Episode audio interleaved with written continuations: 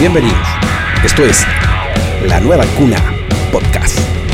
Un proyecto financiado por el Ministerio de las Culturas, las Artes y el Patrimonio. Fondo Regional Difusión. Oye, eh, ya. Contémosle a la gente que escucha este podcast que estamos en el podcast episodio número 9 con don Jorge Mesa. Don Jorge hoy día es ¿Cuál sería la, la, presentación ideal? El dueño, el jefe, el manager, el productor, el cerebro de Sur Pop Records. O sea, primero me presento. Eh, bueno, yo eh, de profesión, o sea, más que decir profesión, yo músico no soy. Eso quiero dejarlo súper claro. No toco ningún instrumento. Yo creo que estoy un poco involucrado en la industria de la música. Pero eres un trabajador de la música. Sí, eso sí. Eso sí, Estoy ¿viste? involucrado un poco en el rollo de la música porque me gusta la música. O sea, si no me gustara, no estaría involucrado. A nivel profesional, yo soy periodista y comunicador audiovisual y igual soy magíster en ciencia de la comunicación. Y hace poco igual hice un posgrado la Alberto Hurtado de Emprendimiento e Industria de la Música. Entonces igual he invertido harto tiempo un poco en esto. Estáis metido dentro, pero con Sí. todas las patas. Sí, es porque igual hay algunas cosas que tienen que ver un poco en la cadena de valor de la industria musical que requieren algún tipo de conocimiento específico. Entonces, por más increíble que suene, el tema de la música y cómo se está moviendo actualmente requieren conocimientos constantes. O sea, bien, puedo tener estos estudios, pero los conocimientos, los avances, la tecnología están avanzando tan No, rápidamente sí, que uno demasiado. no puede estar ahí No, sin dejar de lado ya la industria como la conocemos actualmente. Ya no es la industria musical de los años 70, sino ahora hay múltiples Demasiado, factores y elementos donde sí. un poco obtener recursos económicos, sobre todo con el tema digital. Pero cuéntale a la gente, ¿qué es lo que es Sur Pop Records? Sí, bueno, Surpop Record es un sello discográfico que ahora hace poco, estamos en agosto todavía, no, septiembre. En agosto cumplimos recién cuatro años de existencia. Nosotros como sello discográfico lo que hacemos en realidad es como trabajar en torno al ecosistema de la música y a partir de ahí como que desarrollamos distintas líneas de trabajo. Puntualmente nosotros vemos todo lo que es el tema de la distribución digital, que tiene que ver con todo esto, la música esté en Spotify, que tu música esté en playlist, que esa música tenga alta reproducción y que permitan ciertos royalties a los artistas. También vemos todo el tema de la distribución física. Esto implica sacar los discos, los trabajos físicos en disco compacto, en cassette y últimamente nosotros igual hemos estado invirtiendo harto en el tema de los vinilos. Porque los discos de vinilo igual encontramos un mercado que está Sí, creciendo. O ¿cachai? sea, las cifras de la industria musical están indicando que el vinilo volvió y volvió con mucha fuerza. De hecho, está sosteniendo mucho lo que es la ganancia actualmente. Pero a nivel mundial el vinilo está volviendo. Nosotros hasta el momento llevamos cinco producciones en vinilo y pretendemos seguir trabajando en eso. Tenemos nexos directos, no sé, con empresas en Europa, en Asia. Masterizamos laboratorios. Todo lo que masterizamos lo masterizamos afuera. Pero no por decir que darnos el lujo y el y acabronarnos y decir, oye, nosotros masterizamos afuera, simplemente porque masterizar afuera es mucho más barato que masterizar en Chile, ¿cachai? Sí, sí, pasa eso. Oye, pero Sur Pop, eh, tú puedes decir que hoy día su, su dirección oficial es la región del Biobío. Sí, la región Ya, del eso es Biobío. importante porque Sí. eso es dentro de lo que nosotros queremos destacar. O sea, trabajadores de la música de Concepción, de la región del Biobío, que desde acá empujan y hacen fuerza para tirar esto para arriba. Entonces, esa es una de las causas por las cuales nosotros te lanzamos la invitación. Sí, y también lo otro que un, un elemento como distintivo de Surpop es que nosotros no es como una, un- una agrupación de hecho, nosotros somos formalmente una empresa privada y nos instalamos desde una sociedad comercial limitada que tiene un dueño, en este caso son dos dueños. Soy yo, que soy dueño de la empresa el 90%, y mi señora, que es dueña de un 10%. Y No, como- entonces, ella es dueña del 100%. No, del 10%, del 10%. No, porque, o sea, igual casi uno nunca sabe, el amor a veces se gasta un poco y si hubiese quedado en igualdad de condiciones tal vez hubiese sido un lío un poco, pero ahí me tuve que un poco acabronar con los porcentajes, pero está todo bien, todo eso se mantiene en orden. Volviendo al tema de nosotros, igual cubrimos el tema de la distribución, pero si tuviese como que destacar un punto fuerte de Surpop tiene que ver mucho con el tema de los fondos y el financiamiento. Nosotros somos un sello discográfico que nos acostumbramos mucho a trabajar con fuertes sumas de dinero, pero no, no porque por querer o porque el dinero nos gusta, porque igual entendemos que el tema de la música es necesario contar con recursos económicos, sobre todo si uno habla de profesionalidad y dejar de lado los temas de precariedad, de no pagar la música, de no pagar la trabajadora. Nosotros, no sé, hacemos festivales, hacemos giras, o sea, lanzamos tú- discos. esto, ¿cómo, ¿Cómo haces mover entonces a Surpop las lucas? ¿De dónde ¿De salen? dónde vienen? Sí, pues bueno, tenemos el tema de la distribución digital, el tema de la distribución física, nosotros vendemos harto vinilo, eh, harto vinilo para afuera esencialmente, por Bandcamp, Europa, mandamos harto afuera a valor igual que son un poco más altos, vendemos harto en Chile.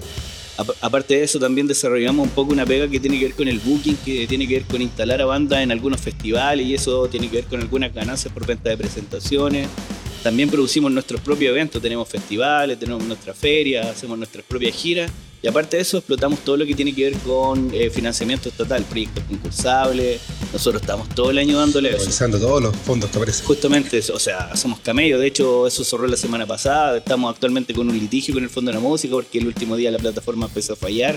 Logramos meter cinco fondos, pero teníamos presupuestado meter alrededor de ocho. Entonces, igual ahí estamos en una disputa y todo eso. Igual, si bien nosotros dependimos harto de los fondos, nos gustaría un poco llegar a una instancia donde, por ejemplo, Surpop como en Chile actualmente hay instituciones culturales que reciben subvenciones directas, yo me imagino que Surpop pudiese ser perfectamente una institución con todo lo que aporta la música independiente que no estuviese dependiendo de fondos concursables, debiese ser como una institución que, que recibiese todos los años montos fijos no sé, como es Matucana 100, como es Balmacea, como artista del acero, y que esa plata obviamente rendirla como corresponde, pero si tuviese un monto fijo podríamos tener una planta de trabajadores mucho más estable y no estarle pagando freelanceo por proyectos adjudicados, ¿cachai? ¿Cuántos proyectos artísticos hoy día está trabajando Surpop? Mira, actualmente nosotros manejamos un catálogo que va desde los 12 a 15 artistas, pero hay que hacer una, una diferencia. Nosotros igual con cada artista tenemos tratos que son muy puntuales. Por ejemplo, X artista, nosotros simplemente con ellos trabajamos la parte de la distribución digital, que más que nada implica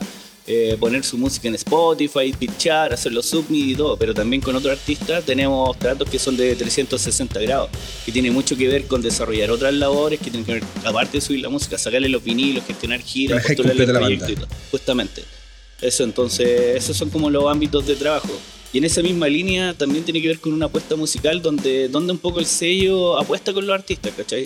Nosotros igual últimamente hemos tenido, hemos tenido suerte con algún parte de artistas que han sido, a mi parecer, fenómenos. No sé, nosotros hemos trabajado, estamos trabajando con Friolento y con Friolento. Eso, eso decir, nómbrame los, grupos con los que trabaja y los géneros musicales. Sí, actualmente, no sé, si tuviese que nombrar, por ejemplo, con Friolento, que es como la, no sé, debe ser actualmente la banda más importante de la zona a nivel de, música, a nivel de, show, a nivel de impacto nacional e internacional. No sé, yo con Friolento este año ya me mandé un pique a Bogotá, estuvimos allá tocando en el Vime Bogotá, que es un tremendo evento. Ahí fuimos con los cabros, la semana pasada igual estuve con los Friolentos en el primer festival que nosotros hacemos eh, a nivel internacional, que el Caudal Lima, y, y todo bien. Este año estamos apostando fuerte al fenómeno Tapia Ruth que un poco el tema Tapia Ruta ID lo, lo ejemplifica un poco, que tiene que ver un poco con lo que hace un sello en relación a un artista. Por ejemplo, si uno revisa un poco la historia de Tapia Ruth, vemos que una banda ska tradicional que tiene más de 10 años de trayectoria, pero no sé, nosotros con ellos estamos trabajando hace dos y nosotros con Tapia Ruth, ¿con qué nos encontramos? Nos encontramos con cinco canciones mezcladas, ¿cachai? Entonces, ¿qué hizo el sello? Se metió de fondo ahí a trabajar y ¿qué quiere decir eso? Agarrar canciones, mandar a masterizar a Boston, poner plata para grabar nuevo material. Por ejemplo, con Root sacamos un vinilo y un discazo que a mí parece que en la época del caos, ¿cachai? Que es un disco que yo lo encuentro que está magnífico, suena muy bien, lo masterizamos en un laboratorio en Europa. Y es una banda, por ejemplo, que sin un sello no estaría donde está, ¿cachai? Porque, bueno, uno conoce la banda, igual los cabros son súper desordenados, pero tienen un tremendo potencial, no sé. Eh, Rodrigo Pineda, yo lo encuentro que es un pedazo de frontman, que es un, vocalista que se echa literalmente a la banda. Y estamos apostando harto Tapia Ruth este año y yo creo que se siguen, se van a venir cosas muy interesantes con esta banda en lo que queda del año. Y ordenamos un poco el trabajo, que era lo más importante, ¿cachai? O sea, después de 10 años que hayan recién sacado el LP debut y que sea un muy buen trabajo y proyectar ya, ilusionarse un poco con lo que pueda seguir pasando. Yo creo que habla bien, pero es como el proyecto de este año que estamos enfocando, el otro año tal vez va a ser otro y estamos ahí nosotros igual como desde el sello eh, no nos encerramos en nosotros mismos, nosotros tenemos que estar viendo lo que está pasando un poco en la escena, estamos mirando lo que hacen los pares, los otros sellos de la zona, nos gusta mucho lo que hacen otros artistas. ¿Cómo, está esa relación con los sellos de la zona? ¿Cómo anda ahí? Estamos, mira, eh, hace un par de semanas se generó una instancia que se llama IMUP, que es como Industria Musical del Biobío, donde confluyen un poco las empresas relacionadas a la música. Igual es algo incipiente, pero yo creo que si se sigue fortaleciendo y trabajando puede dar un poco un paso mayor. Entonces yo creo que acá el consejo un poco está bien, podéis ser como una banda, irte como en el jinete solitario y triunfar, pero yo creo que siempre es bueno tener amigos, colaborativo. lo colaborativo y todo eso. Igual a nosotros nos ha costado un, un poco un conso porque Igual con una ciudad bien particular, o sea, empecé a hacer bien las cosas y de repente, en vez de llegarte más felicitaciones, te digan más chaqueteo, ¿cachai? Sí, pero a nosotros un poco es igual como que nos baila porque hemos ido comprobando que al menos Surpop a nivel nacional está súper bien posicionado. Nosotros estamos en el gremio más importante de Chile, que es el IMI Chile, donde se juntan todos los todos los sellos discográficos, estamos ultra validados, ¿cachai? Nos adjudicamos fondos súper importantes todos los años, tenemos nuestros propios festivales y no sé, nosotros yo te hablo un poco de Friolento, que estamos re bien con ellos, pero yo tengo más que asumido que una banda que en cualquier momento va a dar un salto a un sello mucho más grande y todo bien, ¿cachai? O sea... Me mencionaste, disculpa, 12, 12 Sí. proyectos aprox, ¿cierto? Friolento que lo mencionas recién. Tapia, Tapia y, y- dentro de lo femenino, por ejemplo. Sí, dentro de lo femenino tenemos una, una chica solista que se llama Javi Burra, con la cual nosotros sacamos su primer EP, que igual es bastante interesante, se está armando, pero tiene un sonido bien, no sé, un shoegaze, un rock alternativo bastante eh, interesante a potenciar. También tenemos a, las, a los Casa Tomás, que igual es una banda mixta, femenina, que es más asociada al garage rock, a lo alternativo. Y así tenemos, no sé, este, el otro año estamos fichamos recién una banda de reggae que son los Pulsa Natural, que igual ahí estuvimos conversando harto rato. Banda. Sí, una, eh, estuve conversando, una banda súper atípica en el sentido que son muy profesionales, Sí. ¿cachai? O sea, hemos- yo tuve reuniones con ellos, tienen como súper claro lo que quieren hacer y dónde quieren estar el otro año. Oye, y dificultades que tú encuentras en la industria musical penquista. Eh, mira, o sea, dificultades, yo un poco volviendo al tema de, de no ser músico, yo más que nada a la hora de evaluar como sonido y estética y a nivel artístico, yo más que nada, más que todo, me fijo un poco en el trabajo, en lo que hay detrás de la banda, ¿cachai? Cómo a nivel orgánico funciona, si una banda que viene tocando bien, si hay un equipo de trabajo atrás, ¿cachai? Si se presenta el sonido en, en vivo es como prudente y si hay magia con el público, o sea... ¿Tú estás, estás detrás de eso? ¿Estás detrás de que, por ejemplo, que la banda si tiene que llegar a la pura sonido a las 2 de la tarde y el show a la 1 de la mañana? llegue? Oh, nosotros en ese sentido somos terribles paqueadores para, para ese asunto. Nosotros los festivales designamos áreas de prueba de sonido y como que las bandas que nos llegan como, uff, carajo, ¿cachai? Igual ahí con algunas bandas cuesta un poco adoctrinar eso, ¿cachai? Pero son elementos esenciales, la puntualidad, llegar como relativamente digno a tocar, ¿cachai? De repente no nos falta ahí un músico que llega un poco pasado de copa y, ahí nos sale un poco de pelea, ¿cachai? Pero el mensaje se ido entendiendo, o sea, ser músico es lo mismo que ser un profesor o que ser un albañil y la gente respeta su trabajo, entonces si tú estás buscando una remuneración económica por eso, tenés que responder mínimamente con eso como un trabajo formal. Oye, y las audiencias, ¿cómo logramos aumentar audiencia? Y, o sea, igual el público y la audiencia ya tienen, yo creo que tienen que ver con, con temas que son un poco ajenos a los artistas. Igual yo creo que hay un trabajo pendiente ahí de meter el tema de la música chilena en los colegios, en los liceos, porque por ejemplo, si tú a un cabro que está en la básica le empecé a meter los prisioneros o mostrarle un poco las corrientes musicales que hay en Chile, yo te aseguro que ese cabro cuando esté en la media o en la U va a ser alguien que va a pagar una entrada para un concierto de una banda local o que va a ir al Averno y te va a pagar las tres lucas por ver, no sé, Fieromonos o Tapia Roth, ¿cachai? Entonces, eso es ir haciendo un poco escuela, ir generando audiencias para la música independiente y un trabajo que un poco está al debe, ¿cachai? Eh, es importante a quién tenemos las políticas de, de- de esto, de, de cómo se difunde la. Bueno, nosotros estamos en la música. Sí, o sea, igual yo creo que a nivel regional, mm, no sé, desde la Seremia de Cultura nos conocen, pero nos conocen más que nada yendo a buscar cheques, ¿cachai? Y a nosotros no, sí, pues a nosotros nos gustaría que desde, sí, no, pues a nosotros nos gustaría que desde acá nos dijeran, oye, ustedes su pop está súper bien encaminado, les contratamos a los artistas para hacer show en la escuela, o viene el día de la música y a ustedes les vamos a contratar a los artistas, ¿cachai? Yo te aseguro que estamos más considerados en Santiago que en Conce, pero yo creo que no nos quejamos, hay que ir avanzando un poco en eso. Y yo creo que faltan igual muchas más instancias de colaborar, de juntarse. Yo creo que ¿no? Y retro- retroalimentación con las autoridades de, sí, el diálogo. estamos un poco en eso, pero hay que seguir avanzando. Igual nosotros un poco nos encerramos, ¿no? somos un poco competitivos, nos gusta ir por los fondos, hacer bien la, la pega. Y nos gustaría un poco llegar a mucho más bandas. De repente, oye, no nos ha pasado casos de bandas, oye, ¿por qué tú no nos pones en, nuestro, en el festival de ustedes y ponen esta banda y nos Sí. salen sus rounds y todo? Pero. Pero eso también- también Tómatela, o sea, es parte de nomás, Sí, ¿cachai? no? y también a, lo- a lo mejor obedece un poco a, a la escasez de oportunidades que, que existen. Justamente, yo creo que igual acá faltan festivales de, de música independiente. O sea, no sé, tenemos el REC, que es un súper mega festival. Igual yo años anteriores he sido como ¿Crítico? crítico, muy crítico, sobre todo a nivel curatorial. Y cuando aparecen estos personajes que están entre la organización y los músicos, que dicen, no, y se dan el lujo de decir, oye, pero esta banda la puse yo, ¿cachai? Porque tengo el peso político. Y algo que no debería estar presente en la edición anterior. Acá los festivales y cómo se mueve actualmente la música independiente, uno es fácil, hay que chequear los datos objetivos, cuánta gente te está escuchando en Conce, cuánta gente te está yendo a ver a las tocatas, sacaste un último disco el último tiempo, cómo estáis la prensa, estáis teniendo buena relación a nivel digital. la información está ya presente. No sé, pues en versiones de rec anteriores, no sé, yo vi artistas que no tenían un disco publicado y estaban en el escenario de rec, ¿cachai? O bandas que tocaron en rec y después nunca más se supo ellos. Pero eso era antes, yo este año, no sé, he visto que las cosas se están haciendo distintas. El equipo ejecutor está como muy en fase de diálogo, conversando con Buenas el entorno musical. Partiendo de ahí. Justamente, y, y eso es súper rico, es súper interesante porque igual es bacán sentirse un poco avalado, porque si tú dices que tienes como el festival REC, el más importante a nivel nacional, y si no estáis poniendo las bandas que son relativamente las más, bandas más importantes de tu zona, algo no está funcionando, ¿cachai? O se están tomando y cortando cabezas de otra manera, ¿cachai? Pero yo al menos creo que lo que viene en el REC 2022 va a dar muchas sorpresas, va a viene un cartel bastante interesante. Te eh, deja, te deja conforme con cómo se están Sí, haciendo las cosas. Me deja hoy, conforme y, y tiendo a pensar que este rec podría fácilmente ser el mejor rec de la historia de los recs, a nivel de nombre, de convocatoria, de formulación, cantidad, cómo Eh, se está bueno, armando. Tú mencionabas que tienes un catálogo de 12, 15 bandas que proyectos musicales que trabajan contigo, ¿cierto?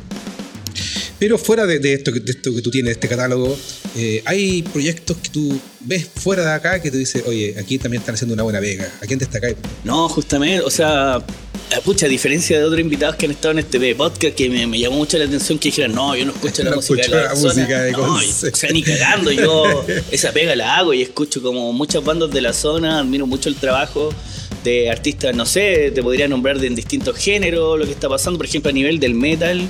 Me gusta mucho lo que está haciendo una banda que se llama Cianuro, que son ultra profesionales. Son metal, a mí no me gusta mucho el metal, no soy tan entendido en el tema, pero uno Pero ve se que nota, se nota hay un trabajo hay de fondo, hay un trabajo hecho. estético, ¿cachai? El segundo disco, masterizando con un men de metálica. Entonces hay esfuerzo ahí que están trabajando de gente que se está esforzando a trabajar, ¿cachai?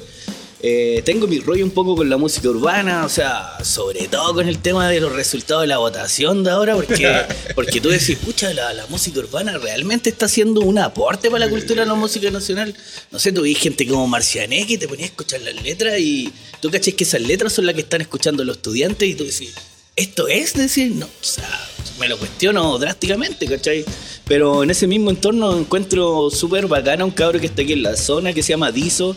Nosotros tuvimos la oportunidad de contratarlo para el Sur Pop Fest, es un cabro que hace como un reggaetón, un trap bastante romántico, pero a nivel musical excelente. Estamos hablando de un cabro que tiene más de 100.000 oyentes, ¿cachai? Un trabajo full. Eh, este último tiempo emergieron, no sé, Flor de Guayaba, la Lali de la Oz, que igual son música un poco más eh, de dentro de lo que se considera un poco el world music, ¿cachai? Que igual un poco aportan ese sabor que a veces en Conce no está, no sé, a nosotros en Santiago nos dicen Conchester todavía, ¿cachai? O sea, todavía asocian a, a la música de Concepción como todo el sonido manchesteriano, tipo Happy Monday, Stone Rose, ¿cachai? Pero eso ya no es tanto, o sea, acá hay en Concepción, acá en la región del Biobío hay un paisaje sonoro increíble que va desde la cumbia, ska tradicional, ¿cachai? Eh, rock metal mucho más pesado. Y eso, Entonces, eso tendrá que ver un poco con este concepto que hablamos y cómo se llama el podcast, que es Laguna de Algo para ti.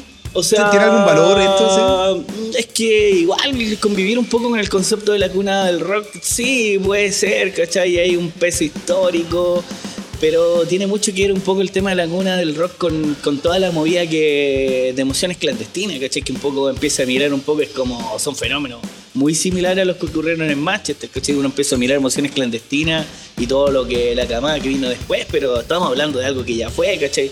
Emociones clandestinas es una super banda, pero se quedaron con un solo disco, con el abajo de la costanera. Tampoco es una banda que tú podías mirar en una trayectoria si tienen un solo disco. O sea, después vinieron otras bandas que ya van dos, tres discos, ¿cachai? Y han superado. Uno no puede estar viviendo un poco siempre el recuerdo, del recuerdo. Sí creo que en Concepción, más que ser una cuna del rock, es una ciudad que tiene una cantidad de artistas que no tiene ninguna ciudad en Chile, ¿cachai? Acá hay mucha música, hay mucha banda, hay mucho rock. De repente estamos muy al debe. Tenemos los artistas, pero nos faltan los venues. No estamos quedándonos cortos con los lugares para tocar. ¿cachai? Si un proyecto musical quisiera tocar la puerta de Sur Pop, ¿cómo, cómo lo haces? ¿Cómo haces tú para que para sumar un, proyecto a Sur Pop? ¿O en qué momento pasa? Eh, muy buena pregunta. Eh, pucha, nosotros, no te miento, pero todas las semanas al correo nos llegan entre 10 a 15 proyectos de artistas que quieren ser parte de Surpop. Y la primera línea le dice, oye, queremos estar en Surpop, ¿cachai? Y eso es algo que es distinto que nosotros hacemos a cualquier otro sello de Chile. Nosotros a cada persona que nos escribe un requerimiento, nosotros lo respondemos. ¿cachai? Empezamos a dialogar porque igual empiezan a confundirse un poco con los conceptos. Y decir, ya, pero tú quieres estar en Surpop, pero ¿por qué? ¿Qué quieres? Distribución física, digital. Empezamos a abordar, le explicamos un poco lo que hacemos. Ya, y a conversar, nosotros tratamos de brindar respuesta a todos, ¿cachai? De repente no ha pasado un X artista que ha llegado a nuestras puertas y se le hemos cerrado y después vemos que el loco la está rompiendo, ¿cachai? ¿no? Entonces, es un asunto que igual hay que estar mirando constantemente, pero eh, si bien ahora nosotros tenemos un catálogo amplio, nos gustaría seguir trabajando con más músicos, pero igual implica más trabajo y No, volver. pero un proyecto musical se puede acercar y Sí. escribirte, decirte, mira, Sí. somos nosotros esto y tenemos esto. Sí, y así mismo nosotros evaluamos en su medida, ¿cachai? De repente nos llegan unos proyectos muy densos, ¿cachai? Y nosotros ¿De tenemos... cualquier parte de Chile? Tenemos artistas de otros de otras ciudades de Chile, pero yo creo que el trabajo más rico es el que sea un poco cara a cara, el conversado, ¿cachai? Con la chela, un poco posicionándose, ¿cachai? Y cuando esa química se da entre sello y artista, yo creo que se pueden lograr cosas bastante bonitas y proyectos y vinilo y enamorarse un poco del asunto y después un poco pelearse, ¿cachai? Y buena pregunta, algo que no, no, he notado, así que algo que me ha pasado y yo te aseguro que con todas las bandas me ha pasado de Conce y algo que es como ya parece enfermizo.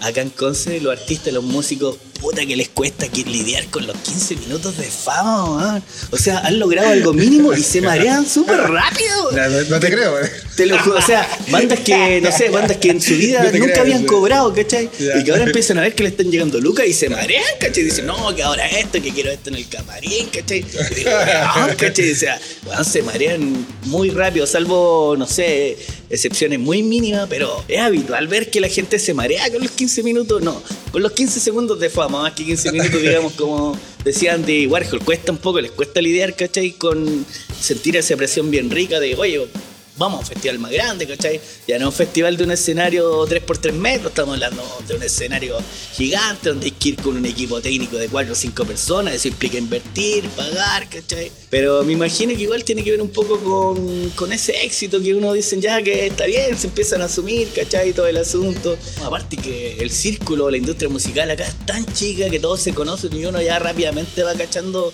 quiénes son de verdura y quiénes no, pues, sea, igual hay gente que cierra la puerta, pero si te cierra la puerta tenés que ser capaz de levantar tus propias opciones y alternativas de escenario, levantar tu propio evento. Yo creo que por eso nosotros empezamos con el tema de los festivales desde el sello, porque vimos que no- nos cerraban las puertas en festivales, fuimos eternos postergados en las primeras versiones de Red, ¿cachai? Entonces nosotros dijimos, ya, tomemos el toro por la vamos por las lucas de los fondos, de los festivales. Y ya tenemos el Festival Surpop que es súper instalado. La versión de este año lo hicimos en bodeguita, contratamos 11 shows, muy diversos, ¿cachai? Desde, no sé, Niños del Cerro, Tapia Ruth, Los tus amigos. Y sí, o sea, sí, o sea, no sé, pues yo estando en Balmacea eh, inventé el concepto de lo que era Balmarrock, ¿cachai? O sea, creo que yo hice hasta como la sexta versión, no sé, contrato de Fiscalía Dog, Anarquía Tropical, ahora creo que está en otras manos eso, pero igual todo bien, ojalá siga funcionando, ¿cachai? Pero la idea siempre, yo creo que los eventos y que los músicos puedan presentar su música en contextos de profesionales, con técnico, buen equipamiento, buen equipamiento técnico, es súper bueno y positivo ello porque ahí tú vais midiendo, ¿cachai? Si la banda suena bien, si tú le brindáis las condiciones técnicas. Y lo otro que hay que cuidar los eventos, hay que ir cuidando los festivales porque como tú mencionabas antes son pocos, ¿cachai? O sea, por mí que, no sé, que todos tuviesen a lo menos 10 o 12 festivales súper bien instalados acá en la región. Y eso es lo otro, ¿cachai? Tú vas a pelear un fondo para hacer festival, el fondo de la música, y postulan 200 festivales y te das cuenta que al final se lo dan a 10, ¿cachai? O en todo Chile, entonces tú decís, no podís, po, no podís financiar. Y si tú haces un festival en el cual tenés que estar dependiendo del corte de ticket, es un riesgo demasiado alto, ¿cachai? Y si tú fracasáis, discúlpame, eres tú el que tenés que estar poniendo plata de tu bolsillo para empezar a pagar cosas, ¿cachai? Oye, eh, ¿algún mensaje para, la- para las bandas de la región? Así que, que tú de repente quisieras entregar desde Surpop como, cómo avanzamos en esta industria musical. Eh, me cuesta un poco traer la, la llama de la verdad, ¿cachai? Porque, no sé, yo no soy músico, yo me amparo un poco más de la gestión, hartas cosas que hemos estado haciendo en Surpop han sido prueba y error, ¿cachai? Hemos tenido suerte de que, casi todo nos ha funcionado, pero yo creo que, no sé, uno tiene que ser fiel a su convicción, fiel a su pasión, independiente del estilo o género musical que tú estés desarrollando. Si tú estás contento y si tú sientes que lo estás haciendo bien y si estás apasionado por el asunto, hay que darle y ponerle huevos, ¿no? Si uno trabaja, siempre el trabajo, o sea... No rendirse. Sí, y como decía Bielsa, o sea, de la música aplica para el fútbol como la música, esto es 90% trabajo y 10% creatividad, ¿cachai? O sea, igual puede ser el más creativo del mundo, pero si no estáis trabajando y rompiéndote el cráneo y trabajando puesta de escena, componiendo y todo el asunto, no hay. Y lo otro... No basta eh, con una buena canción. Justamente, y confíen, no sé, el desafío, yo creo que acá en Conce hay pocos sellos discográficos, que los bandas se empiecen a juntar entre ellos, empiecen a crear sellos discográficos. Los sellos discográficos yo creo que son el futuro de la industria musical local. Eh, hay fenómenos que están, uno puede ir acompañando, ir trabajando junto a ellos. Yo creo que la labor del músico a corto plazo en la zona se tiene que remitir netamente a eso, a ser músico. Un músico no tiene por qué estar preocupado de hacer fondos concursables, un músico no tiene por qué estar preocupado de estar haciendo un comunicado, de estar preocupándose de la parte técnica de un escenario, el músico se tiene que remitir netamente a tocar y tiene que haber un, una- un acompañamiento, ¿cachai? Y esos son los sellos discográficos, esas son las agencias de booking y eh, hay que fomentar ese tipo de instancias. Y lo otro que nada, pues, o sea, igual esperemos que el 2023 el financiamiento de la cultura sea distinto al de este año saquemos de la ecuación estar compitiendo con los pares para ir a pelear un, poco de plata para financiar cosas. La idea es que las trayectorias y los trabajos sean los datos objetivos que finalmente te validen financiamientos estatales, que los discográficos o los colectivos musicales o los sindicatos o la agencia de booking ya empiecen a replantearse su trabajo desde el Estado, que empiecen a recibir eh, financiamiento directo, como lo hacen los centros culturales habitualmente en Chile, y evitar los fondos concursables. Oye, muchas gracias eh, por este. Muchas gracias por esta conversación enriquecedora. Así que Eso. a ver si nos encontramos en el futuro nuevamente en, en la temporada 2 de Sí, igual muchas gracias. Yo creo que soy un fan de este podcast. Eh, el único, el último capítulo, el único en el que no he escuchado. Ha sido súper interesante. Me ha llamado la atención los gustos musicales de otros invitados. Algunos no los comparto para nada, pero. Quedan 10, quedan 10 capítulos Sí. más, 11. quedan- No, y nada, se valora mucho el podcast porque son instancias en las cuales uno puede conversar, reflexionar. Acá esto está generando conocimiento nuevo. El tiempo y los años van a dar un poco la validación a este evento porque cuando uno empieza a evaluar o analizar los periodos históricos, acá va a estar la información, acá se va a guardar. Cuando analicemos el 2022, acá los investigadores van a recurrir, por ende esto va a quedar y lo bueno es que está en Spotify y en distintas plataformas digitales, por ende es conocimiento nuevo, reflexión pura y seguir apañando a la industria musical. Oye, muchas gracias. Una fotito ahí con- a la cámara, saludando. Ahí Esto es La Nueva Cuna Podcast.